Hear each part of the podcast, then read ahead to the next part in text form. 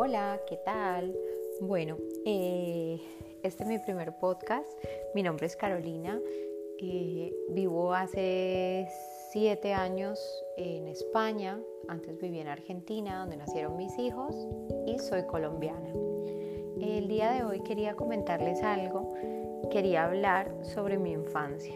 Es algo eh, de lo que creo que cada uno no habla habitualmente o no en el día a día.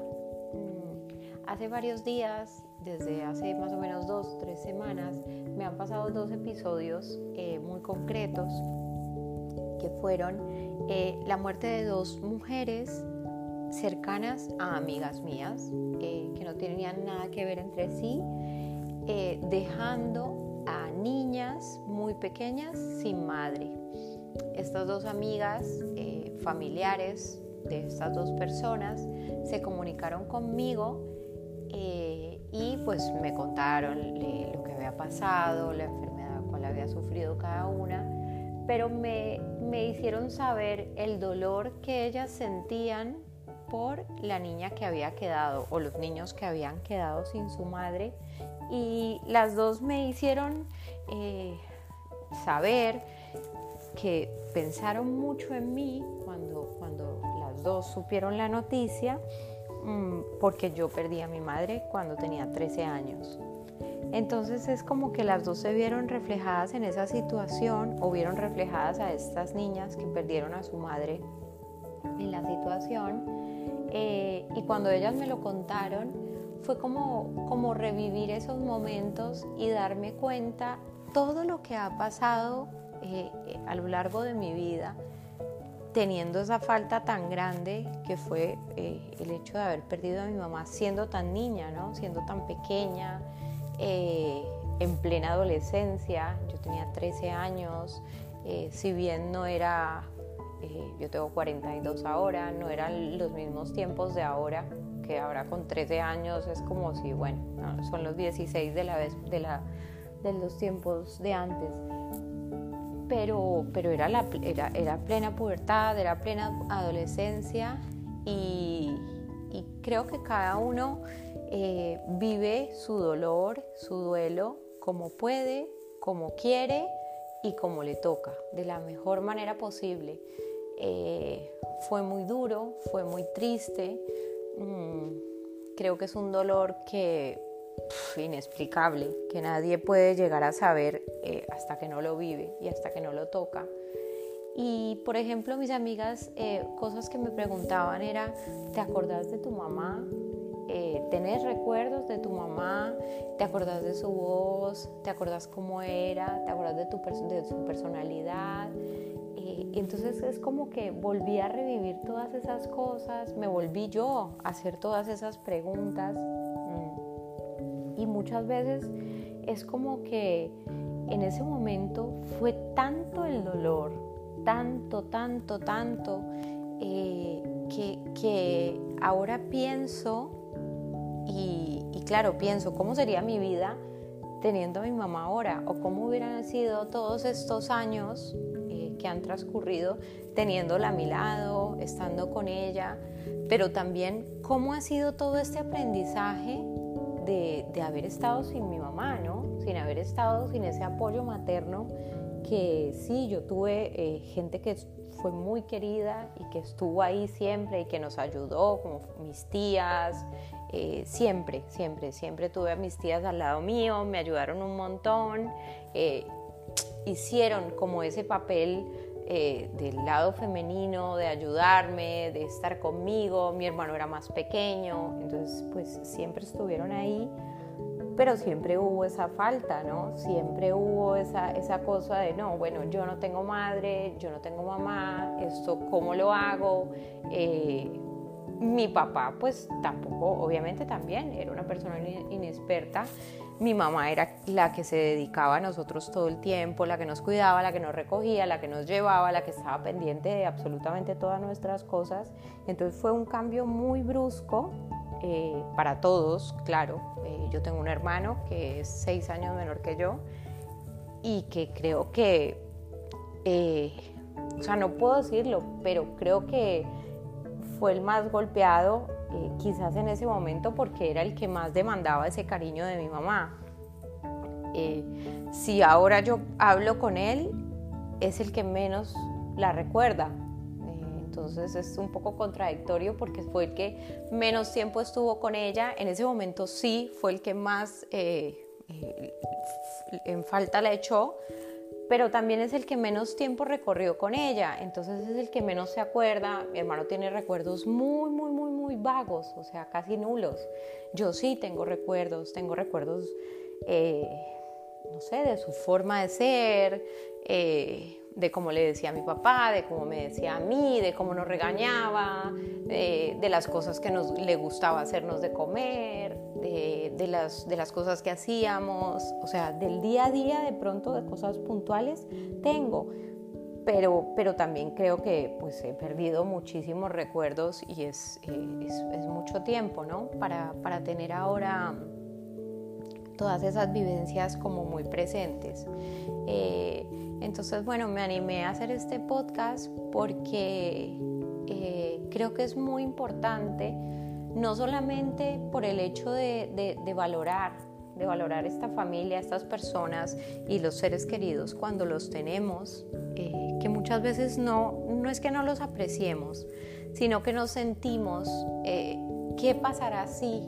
Nunca estamos pensando si puede llegar a haber una pérdida, si puede y creo que con todo esto del COVID y con todo esto que ha pasado, eh, la gente se ha sensibilizado y se ha dado cuenta que fácil puede ser llegar a perder a una persona de un momento a otro, que no solamente es el cáncer, no solamente es, es otra enfermedad, sino que eh, de un momento a otro, bueno, cuántas personas se mueren en un accidente, salen de su casa por la mañana y ya por la tarde no están.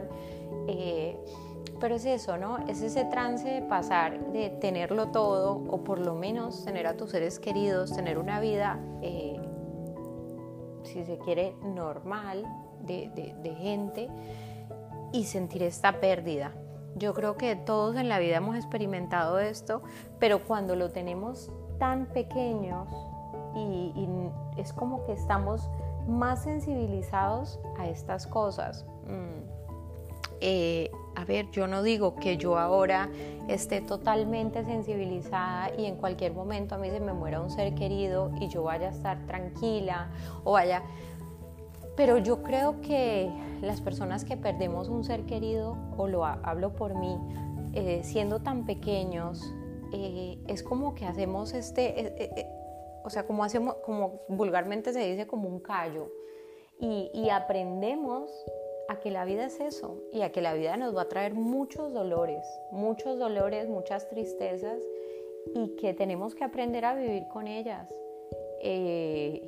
Y qué más quisiera yo que haber tenido para siempre a mi mamá y estar con ella. Y, claro, me pregunto muchas veces cómo sería mi vida con ella, cómo hubiera sido, eh, qué pasaría. Eh, yo cambié de país dos veces, viviría todavía en Colombia, estaría aquí. Yo creo que esas relaciones eh, tan cercanas también hacen que uno cambie su vida y haga cosas que de pronto no hubiera hecho.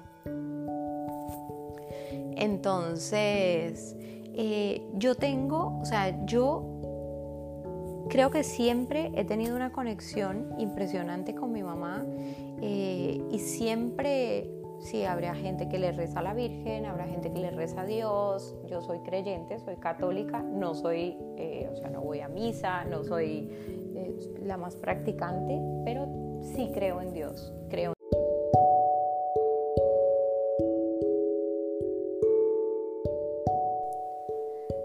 estoy segura que tengo una gran conexión. Tengo una gran conexión eh, y siempre que necesito o siento esta falta o, esta duda o este Dios mío, ¿qué hago? ¿Qué tengo que hacer? ¿Qué será lo mejor? Eh, o que no me siento bien, creo que mi, mi, mi fuerza todo lo que hago para tomar las decisiones correctas, que de pronto al final eh, o en un principio no son las correctas y después me doy cuenta que sí lo eran.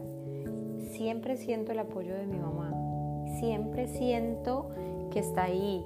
eh, siempre siento que, que, ella está y que ella me ayuda, que me apoya mm, y que tengo esa persona, e, ese angelito que está conmigo.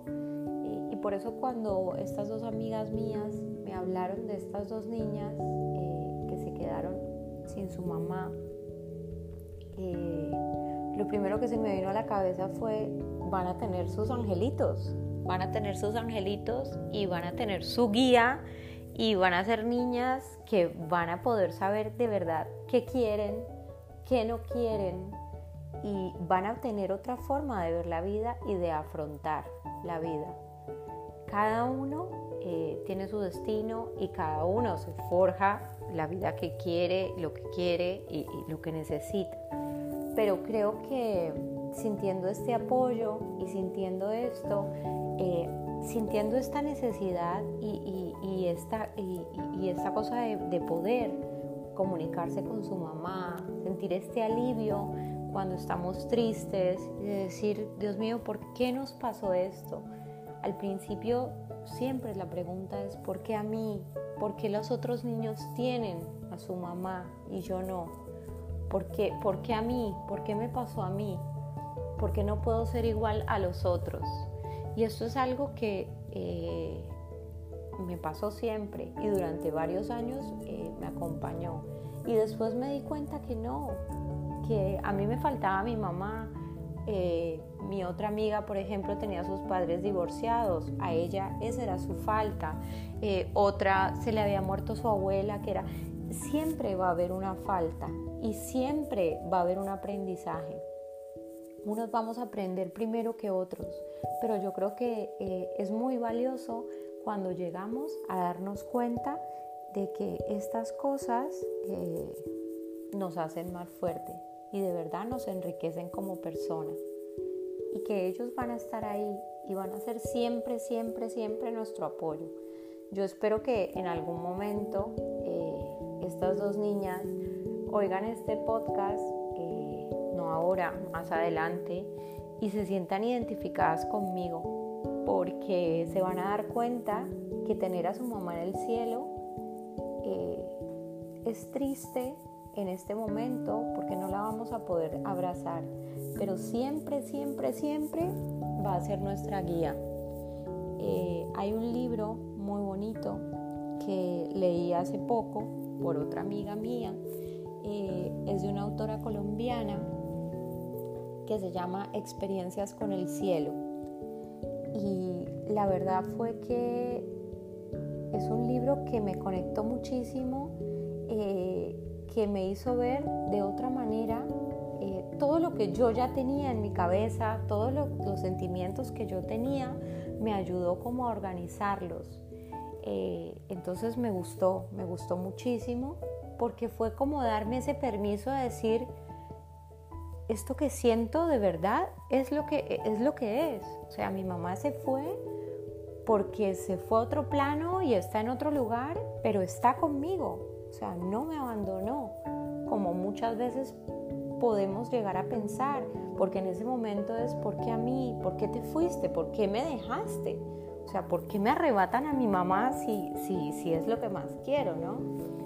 Eh, este libro me ayudó muchísimo, lo leí hace poco, pero creo que, siempre el aferrarse a esas cosas que lo puedan ayudar a uno mm, a entender por qué, pero más que todo al aceptar y mirar para adelante y ver cómo vamos a hacer, cómo vamos a hacer, cómo va a ser nuestra vida, qué es lo que yo quiero, y sentir siempre este apoyo, no sentir como, como esta falta como algo injusto hacia nosotros, porque esa es la tendencia, ¿no? Porque a mí, ¿por qué me pasa esto? ¿Por qué tal? ¿O, qué pasará? ¿Será que yo soy de mala? ¿Será que yo atraigo esto?